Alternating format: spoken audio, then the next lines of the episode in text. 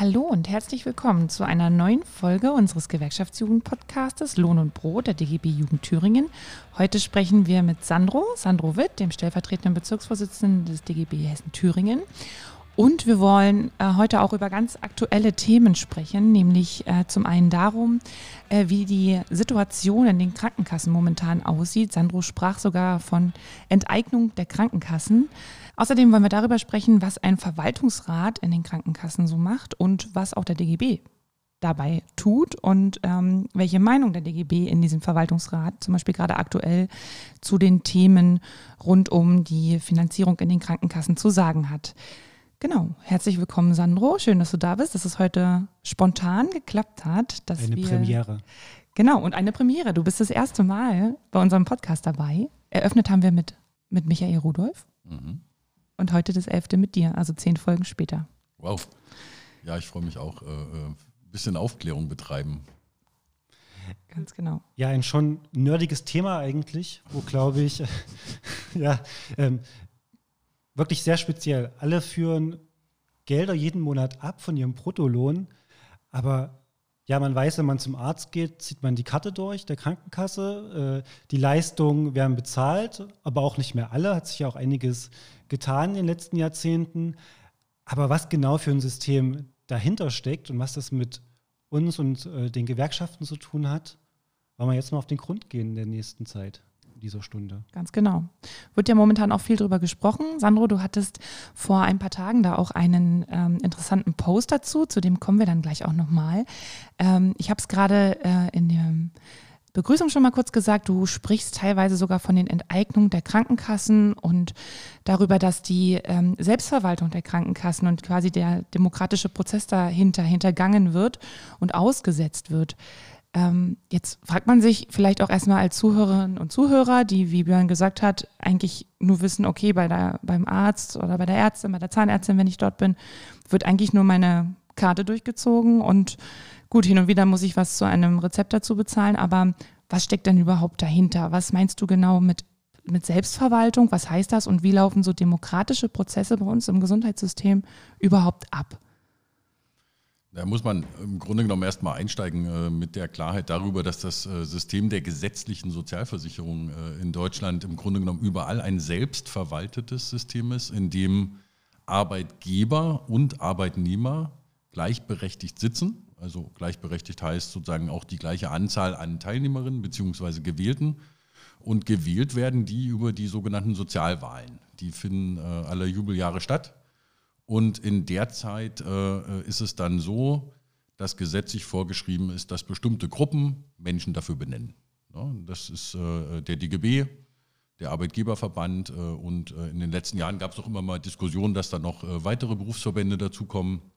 Da müssen wir nicht tiefer reingehen, weil das auch alles nicht dazu gekommen ist. Also derzeit haben wir eher die Situation, dass Arbeitgeberverbandsvertreter und Gewerkschaftsvertreter da drin sitzen und äh, die sitzen nicht nur da drin, sondern die werden tatsächlich auch äh, über die Sozialwahl durch die Versicherten und durch äh, eine Wahl, eine richtige Wahlhandlung dann auch gewählt und sind damit auch in der Lage davor, mit Satzungsgeschichten umzugehen. Ich gehe tiefer rein, also wir sitzen da nicht, äh, um Kaffee zu trinken, sondern äh, wir sprechen dort tatsächlich gemeinsam mit den anderen, also mit der Arbeitgeberseite, über die Frage, was äh, Björn eben auch angesprochen hat, was ist eine Leistung beispielsweise der AOK oder der gesetzlichen Krankenversicherung. Das können wir in der Satzung festlegen, also ob wir Geld für eine Brille dazugeben oder was die Zahngesundheit angeht. Das können wir also hin und her schieben. Und der zweite Teil ist, dass wir sowohl den Vorstand, also den Vorsitzenden, als auch den Stellvertreter des Vorstandes berufen, abberufen können. Das finde ich eine sehr wesentliche Frage, weil die äh, müssen umsetzen, und der dritte Teil, äh, der ist entscheidend. Wir äh, legen den Haushalt der Kasse fest. Und äh, beim Haushalt der Kasse festlegen heißt, wir beschließen den Haushalt und beschließen auch, was innerhalb dieses Haushalts rausgeht und wo Sachen reinkommen. Da haben wir weniger Einfluss drauf. Und darüber wollten wir ja heute vielleicht auch mal sprechen, was da an Zusammenhängen dahinter steht. Mhm. Und vielleicht auch nochmal so zum Hintergrund. Also in vielen anderen Ländern läuft das äh, anders als bei uns. Also diese Selbstverwaltung ist ähm, auch im europäischen Umland nicht so selbstverständlich. Also zum Beispiel in Schweden ähm, ist das rein staatlich organisiert, das Gesundheitswesen. Ähm, genau, und in Deutschland ist es halt eben so dieses Prinzip der Selbstverwaltung, dass das eigentlich der Staat den Rahmen gibt. Ne? Und ihr als Verwaltungsorgane sozusagen ähm, dann schaut, ähm, mit welchen welche Aufgaben und welche Rahmenbedingungen man wie ähm, in den gesetzlichen Krankenversicherungen ja eigentlich umsetzen kann. Ähm, genau, und jetzt sind wir ja an dem Punkt, du hast es eben schon angesprochen, ihr setzt auch, also setzt euch auch finanzielle Rahmen, ihr guckt, wie das haushaltlich quasi funktioniert. Ähm, und da gibt es ja jetzt einige, na sagen wir, Einschränkungen, die jetzt in den letzten Wochen und eigentlich auch schon Monaten besprochen worden sind. Ähm, ganz führend dabei auch unser Bundesgesundheitsminister Jens Spahn. Du hattest da einen interessanten Post, ich würde den mal kurz ähm, vorlesen, den ähm, hattest du bei Facebook veröffentlicht, genauso wie auch ähm, die Bezirks-Facebook-Seite ähm, des DGB Hessen-Thüringen. Da hast du gesagt, der Gesundheitsminister Jens Spahn will die Krankenkassen enteignen, um sich über die Bundestagswahl zu retten, äh, um sich über die Bundestagswahl zu retten. Dieses antidemokratische Hinwegsetzen über die Interessen der Versicherten und Arbeitgeberin muss dringend gestoppt werden. Das ist jetzt erstmal ein ganz schön heftiges Statement, sage ich mal. Was genau ist denn der Hintergrund? Also was meinst du mit in dem ersten Satz gleich die Enteignung der Krankenkassen, wenn ihr eigentlich sozusagen ein Verwaltungsrat das mehr oder weniger selber regelt, wie das ähm, in der gesetzlichen Krankenversicherung läuft. Wie kann das denn sein, dass man dann da enteignet wird? Ja, es ist so, dass ähm, wir erstmal im Grundsatz beim DGB und auch, äh, ich glaube, an verschiedenen Stellen immer sehr harmlos in der Öffentlichkeit unterwegs sind und immer versuchen, die Sachen zu erklären und irgendwie darum zu bitten. Äh, das ist mir wichtig. Äh, die Zeit ist vorbei, äh, auch für mich als Gewerkschaftsvertreter, äh, weil wir derzeit eine Situation haben und da muss ich ein bisschen ausholen. Also die Finanzierung des äh, gesetzlichen Krankenversicherungssystems funktioniert ja so wie vorhin beschrieben. Die Arbeitgeber und die äh, Versicherten, also die Arbeitnehmer, zahlen im Grunde genommen einen Beitrag, äh, der vom Brutto abgezogen, das kennen alle, glaube ich, äh, die irgendwie beschäftigt sind zumindest, abgezogen wird und dann ist das, was Björn vorhin gesagt hat, dann geht man zum Arzt, zieht die Karte durch und kriegt eine Leistung sozusagen. Viel mehr nimmt man davon ja auch nicht wahr. Das äh, ist tatsächlich so. Und äh, das ganze Geld, äh, was die Versicherten und die Arbeitgeber einzahlen, geht im Grunde genommen auf der Bundesebene in einen sogenannten Gesundheitsfonds.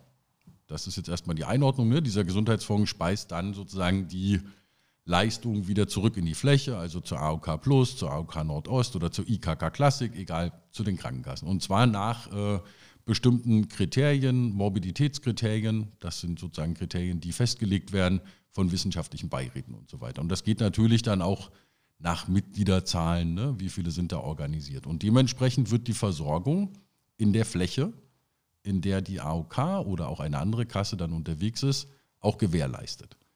Nun ist es so, dass die äh, Kassen über, nicht nur die AOK, sondern viele Kassen über mehrere Jahre in den Verwaltungsräten, über die wir gerade gesprochen haben, äh, darauf geachtet haben, dass wir, also damit meint dann auch die Kasse selber, in der Lage sind, bestimmte Versorgungsbedingungen zu verbessern. Das heißt, dafür haben wir Rücklagen angelegt in den Kassen und haben gesagt, dafür braucht es äh, äh, Geld in der Hinterhand und mit den Rücklagen wollen wir und wollten eigentlich perspektivisch auch Versorgungsqualität verbessern. Das heißt, das sind so Sachen wie Telemedizin, der Arzt mit der Kamera, all diese Dinge. Und jetzt ist es so, äh, dass äh, Jens Spahn, jetzt komme ich zu dem eigentlichen Thema, Jens Spahn äh, im Kern behauptet hat, dass die gesetzlichen Krankenkassen wie Sparkassen funktionieren. Das waren so ein paar Worte, die er in der Öffentlichkeit gestellt hat. Sehr, ich finde, sehr zugespitzt, deswegen spitzen wir zurück. Und sagt halt, dass das Geld, was dort in den Rücklagen der Kassen liegt, im Grundsatz rausgenommen werden soll, um die Pandemiekosten zu bedienen. Das heißt, den Gesundheitsfonds, von dem ich eben geredet habe, wieder aufzufüllen. Aus diesem Gesundheitsfonds ist sehr viel Geld rausgenommen worden äh, und zwar nicht pandemiebedingt, sind es 3,4 Milliarden Euro. Der Rest aufgrund von anderen Gesetzen, die Spahn vorangetrieben hat, äh, faire Kassenwahlgesetz. Ich will da nicht tiefer gehen, das nützt uns auch nichts. Also das sind viele Gesetze, die der gemacht hat. Jeder, der das gesundheitspolitisch ein bisschen verfolgt, weiß, dass da viel passiert in dem Bereich. Das ist alles sauteuer geworden und Spahn will aber, dann würde ich es erstmal beenden, Spahn will im Grundsatz dafür sorgen, dass die Versicherungsbeiträge im Bund so bleiben, wie sie jetzt sind, damit nicht vor der Bundestagswahl eine Erhöhung, die eigentlich ansteht. Man müsste eigentlich als Bundesregierung den Beitrag zur Krankenversicherung erhöhen, damit der nicht erhöht wird und man zur Bundestagswahl erstmal da steht und nicht an das Geld der Versicherten und der Arbeitgeber geht. Das ist aber ein Trick im Grunde genommen, weil wenn man es aus den Rücklagen entnimmt und dann auch noch äh, die Zusatzbeiträge im Grundsatz erhöht, weil das können die auch. Zusatzbeitrag ist das, was wir alle zahlen, äh, was die Kassen auch selber festlegen können, die Verwaltungsräte. Dann ist es ein Taschenspielertrick. Und deswegen sage ich, das ist eine Enteignung, weil im Kern ist das das Geld, was wir verwalten, was wir eigentlich für Sicherheit, für Versorgung einsetzen wollen. Und Spahn will das einfach rausnehmen. Und zwar nicht nur bei der AOK, sondern überall und will es einfach in den Gesundheitsfonds geben. Das heißt ja aber auch, dass, ähm, also er möchte vermeiden, dass äh, die Beiträge erhöht werden, um das nach außen vielleicht so darzustellen, okay, da müssen die Versicherten nicht draufzahlen, aber das, was da entnommen wird aus diesen Fonds, das ist ja schon gezahltes Geld der Versicherten, oder? Ja, ist äh, gezahltes Geld der Versicherten und der Arbeitgeber, das dürfen wir nicht vergessen. Ja. Äh, und äh, gleichzeitig, äh, um es noch ein bisschen verständlicher zu machen, äh, wird im Grunde genommen der Taschenspielertrick richtig begreifbar, wenn man weiß, dass die Verwaltungsräte, und warum wir so sauer sind auch, dass die Verwaltungsräte selbst im Grunde genommen den Zusatzbeitrag festlegen können. Und äh, in bestimmten Kassen ist der Zusatzbeitrag bei 0,8, 0,9. Bei uns ist er bei 0,6 in der AOK. Es gibt noch welche, die sind drunter. Und äh, dann gibt es noch ein Gesetz, was vorgesehen hat, dass die Rücklagen sowieso abzubauen sind. Das heißt, äh, im Kern müssen die Kassen sowieso diese Rücklagen, an die Spahn jetzt ran will, sowieso abbauen. Das meinte ich vorhin mit, wir haben geplant, wir haben geschaut, wie wir Versorgung verbessern können äh, äh, für die Versicherten, für die Menschen, die die Unterstützung brauchen. Äh, das wird uns jetzt verunmöglicht. Und ähm, um den Schluss dann nochmal wirklich zu ziehen, was ich meine mit Spahn, kann sich darüber zur Bundestagswahl retten. Kann er tatsächlich? Die Sozialgarantie 2021 sieht vor, dass die Beiträge zur Sozialversicherung unter 40 Prozent bleiben. Das klingt erstmal gut. Das sind jetzt derzeit 39,75 Prozent. Was Spahn aber an der Stelle macht, ist einfach einem Konflikt aus dem Weg zu gehen, auf den wir sowieso hinsteuern, also die hohen Kosten des Gesundheitssystems. Äh, Im Kern verlagert er die Verantwortung zurück später in die Selbstverwaltung, weil die Kassen werden den Zusatzbeitrag erhöhen müssen und das versetzt Spahn in die wundervolle Lage, am Ende von Berlin aus wieder in die Fläche zeigen zu können und sagen zu können, schaut es euch an, jetzt haben wir sozusagen irgendwie mit denen die ganze Zeit was ausgehandelt haben das Geld äh, entsprechend verwendet und jetzt erhöhen die auch noch den Zusatzbeitrag. Ne? Das, ist, das ist sozusagen das, wovor ich Angst habe und dann fällt es auf die Selbstverwalter zurück. Und dann gucken alle auf den DGB und auf den Arbeitgeberverband und äh, schieben uns dann in die Schuhe, warum die Beiträge steigen. Das finde ich inkonsequent, dann soll Spahn die Beiträge jetzt erhöhen.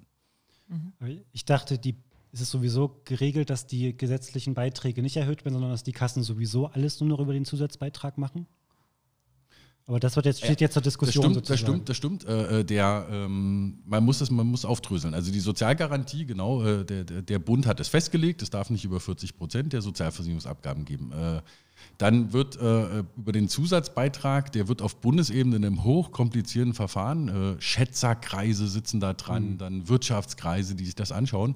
Und dann gibt es sowas wie einen bundesweit äh, angelegten Zusatzbeitrag, der für alle Kassen sozusagen als äh, Maßstab gilt. Und dann können die Kassen vor Ort, das äh, sind dann die Verwaltungsräte, in diesem Rahmen den Zusatzbeitrag selbst festlegen. Äh, äh, der Rahmen geht bis, äh, und auch darüber hinaus, wenn man es begründen kann, da gibt es immer eine Rechtsaufsicht, die das dann genehmigen muss ne, in den Ländern.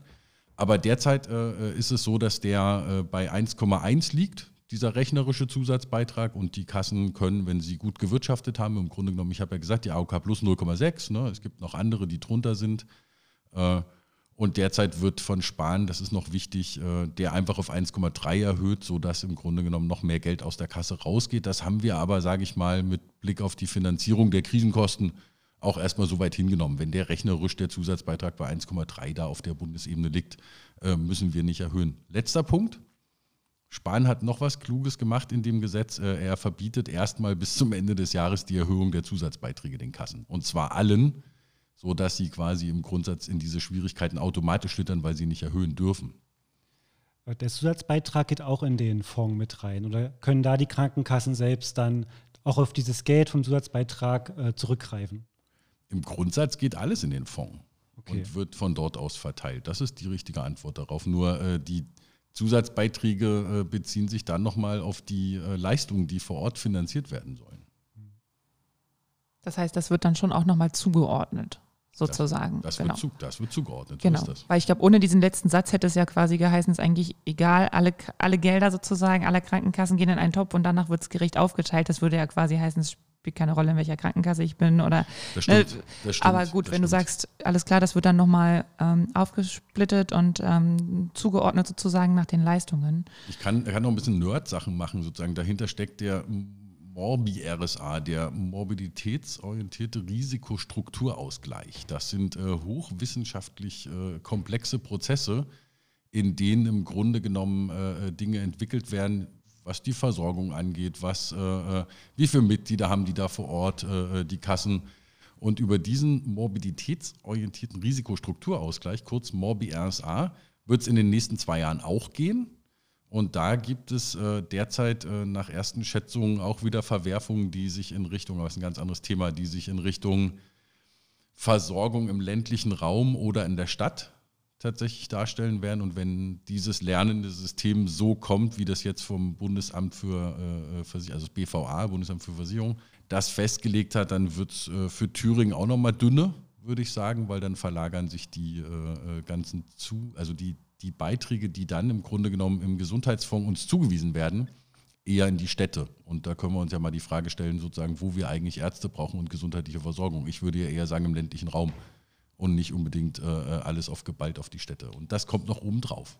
Aber das geht dann wonach? Also das geht dann nach Bevölkerungsdichte oder was in einem Umkreis von so und so viel Kilometern oder was in der jeweiligen Region überhaupt notwendig ist? Oder wonach geht, würde das dann gehen? Also was ist der Grund, warum es in Städten dann, warum Städte bevorzugt werden würden im Vergleich zum ländlichen Raum? In der, in der Zuweisung, ne? weil äh, im Grunde genommen äh, die Anzahl der Versicherten einfach in den Städten Höher höher, ist. sozusagen und äh, äh, bestimmte ich würde vorschlagen, dass wir einen Link mit dranhängen zu Morbi RSA für diejenigen, die wirklich genauer Genau. reingucken wollen, weil im Kern geht es da auch um Parameter, äh, die, die noch tiefer gehen. Ne? Also bestimmte Krankheitsbilder werden dort zugrunde gelegt und äh, in Städten sind nun mal bestimmte Krankheiten einfach weiter verbreitet, möglicherweise als im ländlichen Raum.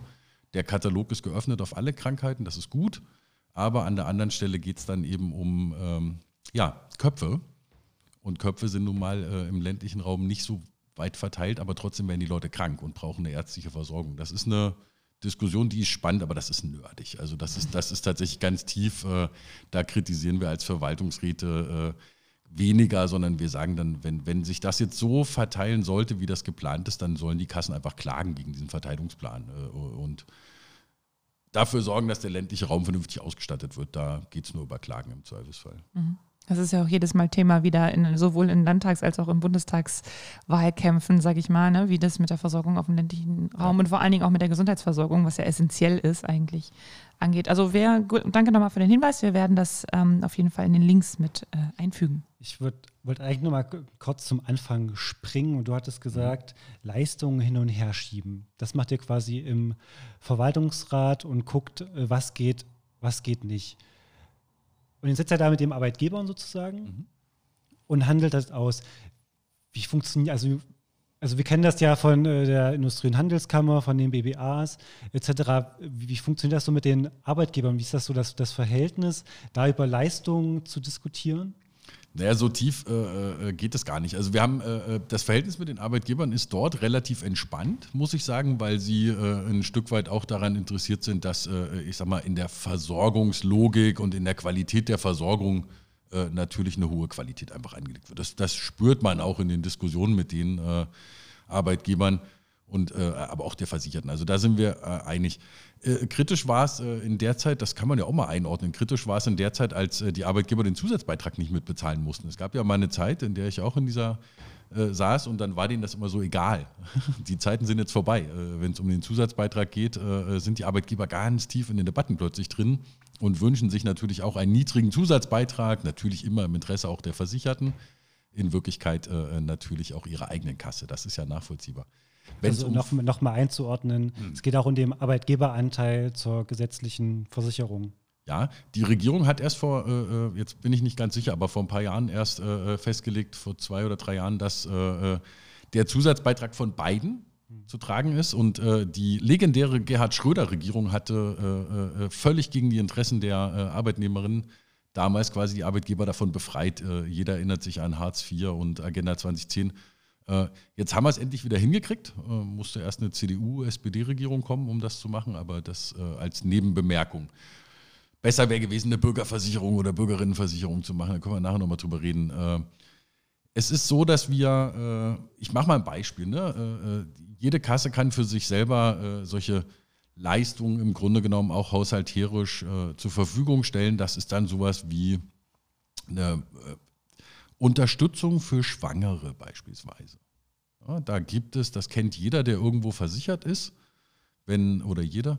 Wenn man sozusagen schwanger wird, dann schaut man vielleicht auch mal bei der Krankenkasse sozusagen, was sind denn so die Leistungen. Und wenn man äh, tiefer geht, wird man dann feststellen, dass eine AOK oder eine BKK oder wie auch immer da unterschiedliche Leistungen hat. Und das ist das äh, Hoheitsrecht, was wir als Verwaltungsrat auch ein Stück weit haben, dass wir natürlich vorbereitet durch das Hauptamt, natürlich mit Berechnungsgrundlagen, die wir auch nicht selber machen müssen, da würden wir verrückt werden, aber die wir im Grundsatz über Satzungsleistungen festschreiben können. Und diese Satzungen sind auch permanent Bestandteil und äh, die Auseinandersetzung mit den Arbeitgebern oder Arbeitgeberseite ist da gar nicht so hoch, weil am Ende geht es immer um Versorgungsqualität Verbesserung der Qualität. Die Diskussionen sind eher interessanter, wenn es um Zusatzbeitrag, wie gesagt, geht oder andere Dinge. Also da sind wir eigentlich äh, äh, ziemlich gut mit denen unterwegs. Macht ja auch Sinn, ne? Also so ein Arbeitgeber hat ja durchaus Interesse daran, dass die Versorgung gut ist, damit ja. der, der Arbeit, die Arbeitskraft einfach besser und also nutzen kann und ne, für sich ähm, ja,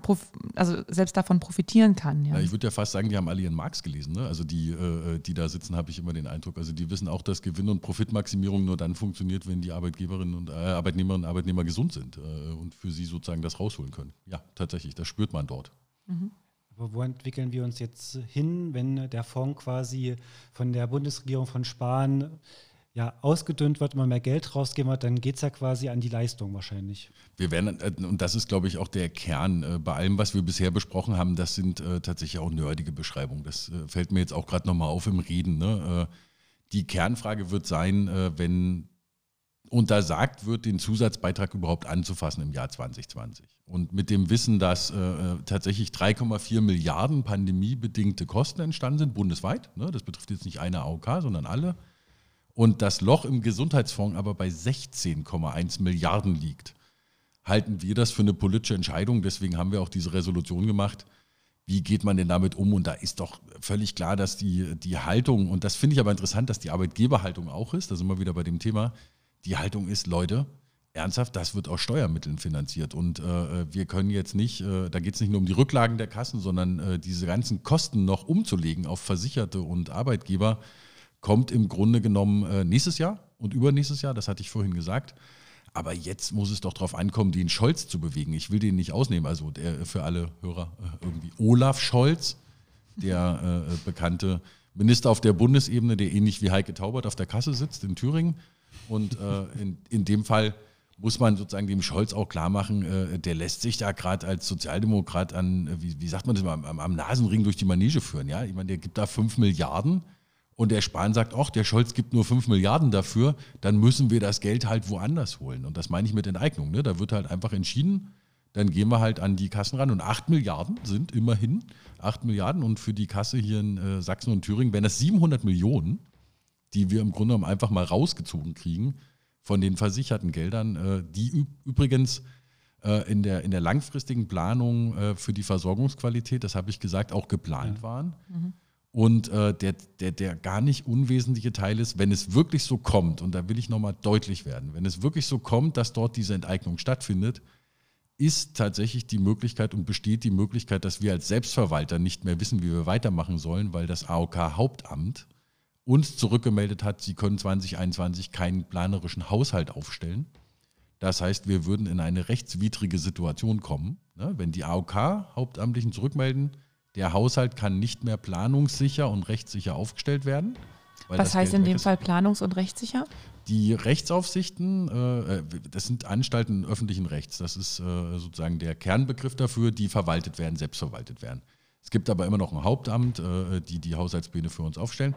Und die melden uns zurück, nicht rechtssicher aufstellen, heißt, wir haben so viele Unwägbarkeiten durch das Abziehen des Geldes aus den Rücklagen, die eigentlich schon mit sozusagen geplant waren, dass wir im Grunde genommen äh, gar nicht wissen, ob ein Haushalt rechtssicher aufgestellt werden kann. Rechtssicher bedeutet an der Stelle, ob alle Leistungen dann erfüllt werden können. Dahinter hängt auch das Sparen die nächsten Gesetze schon drangehangen hat, wo wir äh, von der Finanzwirkung her auch noch nicht genau einschätzen können, was da auf die Kassen zukommt. Und äh, das betrifft natürlich große Kassen, 3,2 Millionen Mitglieder in Sachsen und Thüringen.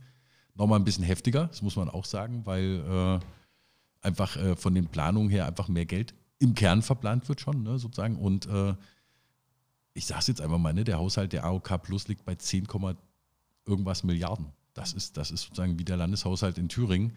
Und äh, wenn dort weiter so eine Planungsunsicherheit gemacht wird, äh, ich will es deutlich sagen, dann heben wir die Hände. Ne? Also dann können wir den Haushalt nicht machen und äh, dann sind wir im Zweifelsfall unterjährig auch mal pleite als Kasse. Das also um heftig. es jetzt irgendwie nochmal bildlich zu machen, quasi, man weiß eigentlich letztendlich dann gar nicht nächstes Jahr, übernächstes Jahr, wie viel ist im Topf überhaupt drin und wie viel davon können wir auch wirklich nutzen für die Versicherten und ja, heftiges Nicken hilft im Podcast nicht. Ne? Ich habe ja. hab heftig genickt. Das ist, ja. das ist tatsächlich so. Und mhm. äh, um den Kreis nochmal zu schließen, äh, was ich vorhin zu diesem Mobilitätsrisikostrukturausgleich, äh, Morbi RSA, gesagt habe, bis 22 wissen wir auch nicht so richtig, wie sich das dann verteilt, weil das sind äh, immer Mechanismen und Schätzerkreis. Und all das zusammengenommen sorgt dafür, dass die Selbstverwaltung, und ich vermute, dass das dem Spahn ganz recht ist, sage ich ganz ehrlich, dass die Selbstverwaltung irgendwann auch nicht mehr in der Lage ist, tatsächlich das zu machen, was ich ganz am Anfang als Aufgabe der Selbstverwaltung beschrieben habe, nämlich äh, gemeinsam dort Haushalte aufzustellen, äh, äh, zu gucken, wie der Zusatzbeitrag ist und vor allem zu schauen, wie wir Versorgungsqualität aufrechterhalten können. Das ist nicht nur Stichwort äh, Schwangerschaft, sondern auch äh, äh, vieles andere. Auch im Zahnversicherungsbereich Zahn, und so weiter. Genau. Und du sagst jetzt, ähm, das ist vielleicht nicht ganz ungewollt seitens des Gesundheits Ministers sozusagen? Was, was könnten da die Gründe dafür sein? Ich habe das, äh, vor zwei Jahren gab es noch ein Interview mit Radio Lotte äh, zu dem Thema. Da hatte Spahn äh, in der Öffentlichkeit äh, gesagt, dass die Selbstverwaltung zu langsam arbeitet aus seiner Sicht äh, äh, und dass die Selbstverwaltung nicht in der Lage ist, also die Arbeitnehmer und Arbeitgeber sind nicht in der Lage, die Prozesse, die er macht, so schnell mitzugestalten, wie er sich das wünschen würde. Also eigentlich hat er gesagt, wir sind eine lame duck. Und äh, im Kern äh, steckt da einfach ein fieses antidemokratisches äh, äh Weltbild dahinter, nämlich äh, äh, als Gesetzgeber auf der Bundesebene am besten alles selber zu machen, niemanden mehr fragen zu müssen. Ich sage das so deutlich. Und äh, da wir in den letzten zwei Jahren, wir meint auch die Gewerkschaften und die Arbeitgeber, ausreichend Lobby machen konnten in der Frage von Gesetzesänderungen, das ist ja so, der DGB-Bundesvorstand, auch der Arbeitgeberverband auf der Bundesebene, haben an verschiedenen Stellen auch Dinge verhindert, die Spahn äh, äh, machen wollte und auch die Selbstverwaltung, äh, vor allem wenn es teuer wird für die Versicherten. Im Kern sage ich immer, äh, lieber ein bisschen langsamer planen und ein bisschen langsamer schauen, sozusagen, wo am Ende der Prozess landet, als diktatorisch von oben irgendwelche Sachen vorzugeben. Deswegen nutzen wir übrigens auch das Wort der Enteignung. Ne? Also das ist so, äh, ich stelle Spahn gerade äh, ganz bewusst als Enteigner dar, weil er im Grunde genommen genau weiß, was er tut. Und vor zwei Jahren hat er gesagt, es sind keine Sparkassen, ja, die Krankenkassen sind keine Sparkassen. Insofern schließt sich nur der Kreis. Äh, äh, jetzt an die Rücklagen zu gehen, ist eine kalte Enteignung. Und ich habe jetzt gelernt übrigens, dass es eine, im Grundgesetz sind Enteignungen vorgesehen. Mhm.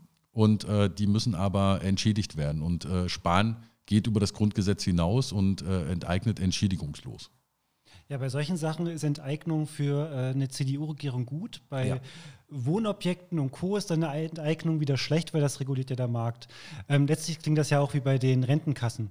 Immer mehr staatliche Pflichtleistungen über die Rentenkassen es, genau. zu finanzieren. Also es betrifft ja auch das ganze Gesundheits. Ich prophezeie, äh, wenn wir das gesamte System nehmen, dass diese Sozialgarantie 2021, die wir vorhin beschrieben haben, also 40 Prozent höher darf es nicht steigen, das werden die nicht halten. Und äh, wir wissen derzeit ja auch nicht, wie die krisenbedingten, äh, ich will keine Angst verbreiten oder so, aber wir wissen ja auch nicht, wie die äh, äh Unternehmen äh, demnächst abschließen, im Grunde genommen. Ne? Ich habe da schon ein bisschen Sorge, auch äh, hier der Mittelstand in Thüringen, dass da auch einige leider über die Wupper gehen. Ne? Und dann haben wir nochmal ein anderes Einnahmeproblem. Da sage ich aber auch, also eine Bundesregierung ist echt mit dem Klammersack gepudert, wenn sie nicht endlich anfangen, irgendwie Tritt-Porsche-Fahrer zu besteuern und endlich mal zu gucken, wo man das Geld eigentlich rausholen kann. Also Bürgerversicherung, andere Dinge. Mhm. Da sind wir als Gewerkschaften ja dran. Das muss gemacht werden. Glaub, Bürgerversicherung machen wir gleich mal. Dazu würde ich gleich nochmal kommen. Ja. Ich habe noch mal eine Frage. Du hattest auch kurz das Wort Pleite im Mund genommen. Gab es das schon mal? Habt ihr, habt ihr darüber schon im Verwaltungsrat schon mal geredet, wenn sowas kommt, Zahlungsunfähigkeit? Man muss ja trotzdem irgendwie den Versicherten ihre gesetzliche Leistung sozusagen zusichern. Gab es da schon Diskussionen, falls das vielleicht in den nächsten Jahren passiert? Naja, die unterjährige Insolvenz, äh, mhm. so nennt sich das. Äh, ich hab, äh, Pleite wäre ja.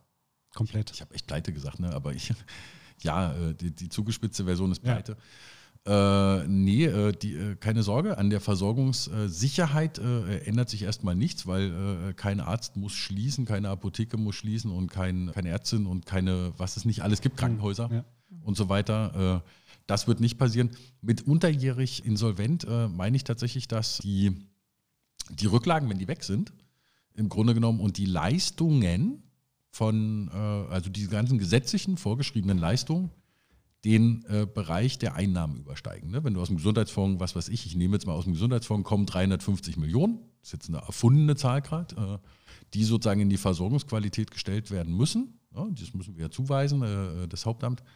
Und dann sind die Kosten aber bei 400 Millionen. So. Da haben wir zum einen den Zusatzbeitrag, keine Frage, da kann man sozusagen nachsteuern.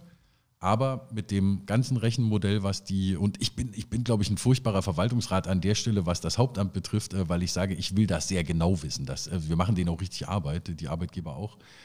Und wenn wir spitz auf Knopf einen Haushalt 2021 aufstellen wollen für die Kasse, dann ist die Antwort, das geht nicht.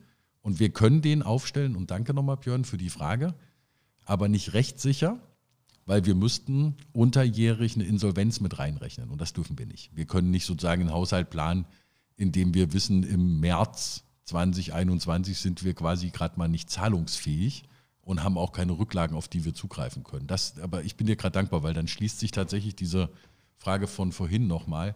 Und deswegen würden wir auch sagen, wir können das nicht. Also dann, dann muss halt im Zweifelsfall der, das Land einen Haushalt aufstellen und äh, den für rechtssicher erklären, dann können wir das nicht mehr machen. Ich finde das eine, übrigens sehr krass, weil das gab es in äh, den 70 oder 75 Jahren der Selbstverwaltung noch nicht einmal, und ja, danke Spahn, ja, dass das sozusagen genau in diese Richtung geht. Aber so sind sie halt, diese Menschen, die nicht daran interessiert sind, mit Selbstverwaltung und Mitbestimmung zu diskutieren.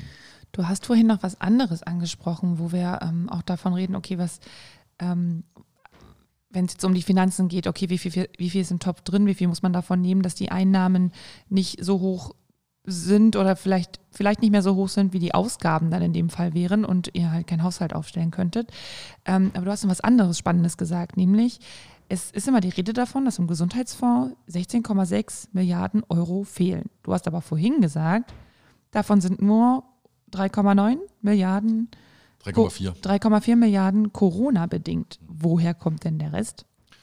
Naja, das setzt sich äh, zusammen aus ähm, ich mache nochmal den Rückblick, als Spahn Bundesminister wurde, hat er ja angekündigt, dass er, und das hat er durchgehalten, dass er je, jeden Monat ein Gesetz machen wird. Der hat auch gesagt, äh, die Gesetze sollen die Versorgungsqualität, das haben wir ihm erstmal abgenommen, ne, da kommt ein neuer Minister, die Versorgungsqualität der Menschen verbessern. Also das ist auch immer wichtig. Im, äh, und er hat auch gemeint, es wird irgendwann eine größere Reform des äh Gesundheitsbereichs geben ich muss es ein bisschen verkürzt machen, ne? weil äh, äh wenn wir jetzt diese 3,4 Milliarden nehmen, äh, die sind klar, das sind Krankenhausbetten, die freigehalten wurden und äh, äh, äh ganz viele Maßnahmen, die auch total wichtig waren. Allein die Tests ja, auch und alles. Absolut, ne? absolut. Und das war auch alles richtig und notwendig. Also auch in so einer Krise, wo man, glaube ich, auch noch nicht so genau wusste. Ne? Dann hat ähm, haben die monatlichen Gesetze, äh, die durch den Bundestag und Bundesrat äh, oder per Anordnung gemacht wurden oder Verordnung, das geht ja auch, ne, da wird dann nicht gefragt, die haben eine Finanzwirkung entfaltet. Und zwar jedes Gesetz für sich. Also das, äh, ähm, die nennen sich immer gute irgendwas Gesetz. Jeder, der so ein bisschen sich. So wie gute Kita-Gesetz ja, genau, und sowas. Ja. Gibt es auch ein gute Versorgungsgesetz ja. und keine Ahnung. Da sind noch ein paar Sachen dabei, da muss ich sagen, das ist auch richtig so. Also beim Pflegepersonalstärkungsgesetz und so weiter, da geht es auch um die Frage allgemein verbindliche Tarifverträge und dass äh, im Grundsatz unsere äh, Kolleginnen und Kollegen nicht nur Applaus kriegen, sondern tatsächlich auch einen Lohnplus. Das sind die Dinge, die kosten aber Geld. Ne? Also das, äh, die sind damit eingepreist in den 16,6 Milliarden oder 9, äh, ich habe jetzt, ist egal. Also 16,6. 16,6 Milliarden ne, äh, sind die eingepreist. Und das ist genau das, was ich vorhin meinte. Ich mache es nur an dem Beispiel Pflege, Pflegepersonalstärkung, ne, äh, wo dann allgemein verbindliche Tarifverträge mit drunter sollen und Untergrenzen in, in Krankenhäusern. Alles richtig. Ähm, die Länder haben sich aus der Finanzierung in Teilen wirklich massiv zurückgezogen, auch hohe Kritik an Thüringen und äh, auch an den Hessen. Ne? Also diese Krankenhausinvestitionskosten, die die im Grunde genommen in Größenordnung früher da reingegeben haben, machen die nicht mehr. Da fehlen 100 Millionen teilweise. Also in Thüringen sind es 100 Millionen, die äh, zusätzlich gebraucht werden würden. Das geht dann auch alles noch mit da rein sozusagen. Und das geht immer aus den Mitteln der Versicherten und des Gesundheitsfonds. Das heißt, das System funktioniert irgendwann nicht mehr. Du musst die Einnahmebasis im Grunde genommen stärken. Sparen stärkt aber nicht die Einnahmebasis, macht er nicht, sondern nur die Ausgaben, die Ausgaben, die Ausgaben. Im Kern kann man sagen, keins dieser Gesetze hat zu einer Versorgungsqualität geführt. Die Gesetze haben dazu geführt, dass die Beschäftigten ein bisschen besser verdienen. Das tragen wir auch alles so mit, aber zur richtigen Versorgungsqualität in der Fläche m -m, eher nicht. Und äh, dann gibt es immer noch Streitigkeiten, die auch Geld kosten. Sowas nervt, aber das ist so äh, Telemedizin und ähm, darf ich das, Datenschutzbeauftragte, die Studien machen müssen, das finde ich auch richtig und dann dreijährige Prozesse, wie man quasi eine Gesundheitskarte für alle machen kann. Also das ist irgendwie, das kostet auch alles Geld. Ist sicherlich alles erklärbar, aber wenn, dann doch bitte über breite Schultern. Also nicht sozusagen aus unseren versicherten Geldern, sondern dann aus Steuergeldern. Also das heißt ja irgendwie so ein bisschen, dass die Situation genutzt wird jetzt aktuell dafür, dass da eigentlich schon eine ganze Menge andere Sachen passiert sind, die kostenintensiv sind. Ja, die Spar ihren Sparen schon die letzten Jahre sozusagen immer wieder auf den Weg gebracht hat. Genau, ich habe ich hab irgendwann immer äh, gar nicht gewusst, was damit gemeint ist. Ich habe irgendwann mal in einer Verwaltungsratssitzung gesessen, da sagt die Verwaltungsratsvorsitzende äh, Iris Kloppich, die spanischen Gesetze, und ich habe gedacht, welche spanischen Gesetze meint die denn? Die spanischen Gesetze äh, falten ihre äh, Finanzwirkung. Mhm. Und dann habe ich irgendwann verstanden, das ist, äh, wenn man pro Monat ein Gesetz durch den Bundestag prügelt, im Grunde genommen wird es dann irgendwann sehr teuer. Ja, so ist es. Und äh, im Kern äh, hätte ich, ich hätte mir gewünscht, dass wir, nicht wir, sondern gesellschaftspolitisch gerne all diese Dinge machen, die dort gemacht werden, aber dann nicht nur den Beitragszahler, die Beitragszahlerin aus der Sozialversicherung, aber das habe ich jetzt schon tausendmal gesagt, ja. äh, sondern eine Debatte. Aber es ist wichtig. Ja, es ist wichtig, also dass wir das auch gesellschaftspolitisch begreifen, ne? dass Krankenhäuser ja, aber irgendwie, äh, weiß ich nicht, unterjährig noch eine Taxifahrt muss, und nicht unbedingt, das kann man aus Steuergeldern machen. Mhm. Ja, vor allem, wenn man jetzt nochmal den Punkt weitermacht, zahlt ja auch nicht die gesamte Gesellschaft sozusagen in den Fonds ein, die ja von allen was äh, haben. Und deswegen hast du vorhin gesagt, ähm, die Bürgerversicherung ja. als Beispiel. Vielleicht wollen wir das mal angehen, dass du uns mal kurz die Idee dahinter erzählst. Na, die Idee hinter der Bürgerversicherung ist äh, gar kein, also die ist jetzt auch gar nicht neu. Ne? Ich finde das immer total spannend, dass so alle paar Jahre redet man wieder über die alten Ideen, äh, äh beziehungsweise guten Ideen, die es mal gab. Der DGB schlägt seit, äh, äh, seit ich denken kann, für das Gesundheitssystem eine Bürgerinnen- und Bürgerversicherung vor. Wir haben das früher mal als Bürgerversicherung bezeichnet, bis wir festgestellt haben, dass es auch Bürgerinnen gibt. Seitdem heißt die so, finde ich wichtig in der Sprache. Äh, und äh, da muss ich eine kleine Replik machen. Die privaten Krankenversicherungen werden ja nicht beteiligt am System derzeit. Ne? Alles, was da an Impfungen und, und was weiß ich auch äh, kommt, das bezahlen immer die gesetzlich Versicherten für die Privatversicherten mit. Finde ich ein Unding. Ich würde diese privaten Versicherungen auch ganz ehrlich, würde die auflösen sozusagen, auch gesetzlich äh, normiert äh, überführen in das GKV-System irgendwann mal.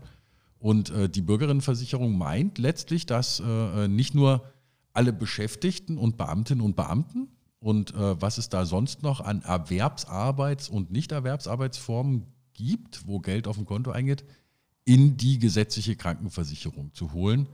Und mit dem Satz, äh, was es da nicht noch alles an Einnahmeformen gibt, ähm, ja, ist ein, äh, äh finde ich sozusagen Umverteilungsgedanke, auch ähm, Größenordnung Einnahmen aus Mieten, Einnahmen aus äh, äh, nicht selbstständiger Arbeit und so weiter. Es gibt ja durchaus Leute, die kriegen monatlich Geld aus Zinsen und Zinseszinsen und Zinseszinsen. Das sind die Trittbranche-Fahrer, die ich meine. Das Oder muss, Erbschaften. Erbschaften, genau. Das muss alles da rein. Ne? Sozusagen, das ist, das ist der Grundgedanke. Ähm, der scheitert nicht daran, dass wir das nicht wollen. Äh, äh also ne, da, da gibt es auch äh, Forderungen. Ich erinnere mich an die Sozialdemokraten, die wollten das auch lange irgendwie. Ich bin mir immer nicht ganz sicher. Äh, es wird immer damit begründet, dass man das System ja dann komplett umbauen müsste. Und das ja äh, äh, Beamte und so weiter, das ganze Alimentationsrecht. Ich will das nicht mehr gelten lassen. Wenn wir 16 Milliarden Schulden haben, sozusagen in dem Bereich, dann muss man tatsächlich, das mit den Steuern, jetzt wiederhole ich es, oder man stellt das System so auf die Füße, dass die 16 Milliarden reinkommen. Und wenn man das System so auf die Füße stellt und endlich Millionäre besteuert, sozusagen vernünftig und auch mit in dieses System reinholt, solidarisch übrigens, ne? es geht um ein Solidarsystem, die entziehen sich, dann ist es auch kein Problem. Also dann können die Pandem übrigens die pandemiebedingten Kosten auch bei 16 Milliarden liegen und nicht bei 3,4 Milliarden. Das ist finanzierbar, wenn man die alle reinholt. Ja, also es ist ja nicht nur Krankenkasse, es ist ja in fast allen möglichen Problemen, die wir haben, das ist äh, ja ein Problem der Umverteilung. Ja, bei der, bei, der, bei der Krankenversicherung ist es eben diese Bürgerinnenversicherung, ja. äh, bei, der, ähm, beim, bei der Rente oder äh, auch gibt es dann die erwerbstätigen Versicherung, das, das ist alles hochspannend, auch da gilt es übrigens. Ne? Also es geht am Ende immer darum, die Einnahmebasis zu erhöhen, um tatsächlich auch Ausgaben und Qualität zu verbessern. Und bei der Krankenkasse ist ja auch der Beitrag ab einem gewissen Gehalt auch gedeckelt dass man ja auch nicht mehr bezahlt, dass ja auch dann wieder Geld ist, was fehlt. Guter Hinweis, dann versicherst du dich freiwillig, ne? wenn ja. du über äh, diese Beitragsbemessungsgrenzen werden, äh, das wird niemand von den Hörerinnen kennen, weil die alle nicht so viel Geld ja. verdienen. Äh, aber du wirst dann genau. Und äh, das ist auch ungerecht im System sozusagen. Es ja. gibt dann Leute, die zahlen den gleichen Beitrag äh, äh, wie die, die an dieser, also unter dieser Grenze im Zweifelsfall sind. Und das ist so ein unfassbar ungerechtes System und alle kriegen die gleiche Versorgung. Okay. Ne, aber ich würde schon gern, der 6000 Euro brutto hat, soll dann auch sozusagen entsprechend äh, den Beitrag von in der Größenordnung 15 Prozent dann auch bezahlen. Ja? Richtig so. Ja, Solidarprinzip. Ja. Und auch um im Zweifelsfall diesen Puffer quasi, also das, was in dem Fonds dann drin ist und das, was die einzelnen Kassen sozusagen auch als Puffer irgendwie da haben, ja. um das halt auch wieder aufstocken zu können ja. letztendlich. Ne? Genau. Ja. genau. Und dann auch irgendwie mal langfristig in so qualitative Diskussion wieder reinzugehen, sowas. Mhm. Ne? Also was wir halt jetzt so als Ausnahmeregelung machen, wie okay, es gibt Online-Krankschreibungen ähm, jetzt wieder für Beschäftigte, ich glaube für die nächsten, weiß ich mhm. nicht, ein, zwei Wochen oder mhm. was, bei Erkältungssymptomen oder ähm, eine virtuelle Diagnostik oder sowas zu machen. Klar. Ja, und vor allem, um, aber da, da sprichst du ja nochmal ein Thema an, was uns umtreibt. Also wir hätten ja gern äh, äh, dieses Thema Digitalisierung treibt uns alle um. Da könnte man eigene Podcasts zu machen. Das wissen wir alle. Äh, äh aber um tatsächlich auch äh, vernünftige Modellprojekte zu machen, bräuchte es ja im Grunde genommen auch Geld, äh, Telemedizin und so weiter. Und es, ich finde es sehr spannend, ihr so einen Diskurs nach vorne mal zu führen, ob Oma Erna quasi tatsächlich noch äh, äh irgendwie die 50 Kilometer, naja, sagen wir mal 25 Kilometer auf sich nehmen muss, ne, wenn mal der Knochen wehtut. Oder, oder für ein Rezept. Oder für ein Rezept, genau. Oder ob man da nicht tatsächlich, und das wäre Qualitätsverbesserung sozusagen, aber da streiten die und machen, nicht die Selbstverwaltung, sondern äh, andere. Und das, äh, das nervt schon. Also da würde ich dann eher die Rücklagen nämlich genau dafür irgendwie verwenden, zu gucken, wie wir sowas voranbringen, damit mhm. Äh, Qualität verbessert wird, genau. Mhm. Ja, und vor allem, wir wissen ja auch noch nicht, was die Landzeitfolgen von Corona für uns alle bedeutet. Das da ist ja gerade aktuell noch die Frage. Ja, da würde ich jetzt nicht, das kann, das ist normal ein spezielles neues Thema, was wir mhm. auch irgendwann mal diskutieren müssen. Aber das ist ja letztendlich trotzdem auch eine finanzielle Frage. Ja. Wenn man das, ne, natürlich kann man das vielleicht gerade nicht abschätzen, aber man kann vielleicht ja schon mal sagen, okay, das wird irgendwann halt trotzdem Geld kosten. Und wenn das Geld aber jetzt ausgeschöpft ist und mhm. nichts mehr da ist, mhm. ja, stimmt. fehlt da was. Ja. Okay, ja, super spannend. Wir haben viel gesprochen. Ja, ähm, ja ich hoffe einfach, dass ähm, allen Zuhörerinnen und Zuhörern klar geworden ist oder klarer geworden ist, was eigentlich ähm, wir als Gewerkschaften in so einer Selbstverwaltung überhaupt machen, wie so das Gesundheitssystem im Groben und Ganzen äh, abläuft in Deutschland und was Sandro mit der Enteignung meint, die unser Gesundheitsminister Herr Spahn da gerade versucht voranzutreiben. Vielen Dank, Sandro, dass du da warst, dass du dir die Zeit genommen hast, uns das so ausführlich zu erklären. Gerne. Darf ich noch eine Anmerkung Natürlich. machen? Äh, wir haben ja dann eine Bundestagswahl. Ne? Wenn man da tiefer reinguckt, äh, wird man relativ schnell feststellen, dass die CDU privatisieren will und äh, vielleicht ein paar andere Parteien in der Lage sind, das System zu verbessern. Guter Hinweis. Und außerdem werden wir auch diese Resolution, die du erwähnt hast, auch nochmal in die Links mit reinsetzen. Für diejenigen, die es interessiert, die das gerne unterstützen wollen und sich unterhalten wollen, das verbreiten wollen, mhm. könnt ihr gerne tun. Ja, sehr nerdiges Thema. Aber wenn ihr mehr wissen wollt, wir können auch einfach mal so mit Sandro nochmal reden, wenn ihr Interesse habt. Sandro steht zur Verfügung, mhm. wenn ihr spezielle Sachen zur Mobilität und Co. wissen wollt. Ja. Danke, dass ihr zugehört habt. Bis zur nächsten Folge. Tschüss. Tschüss. Ciao.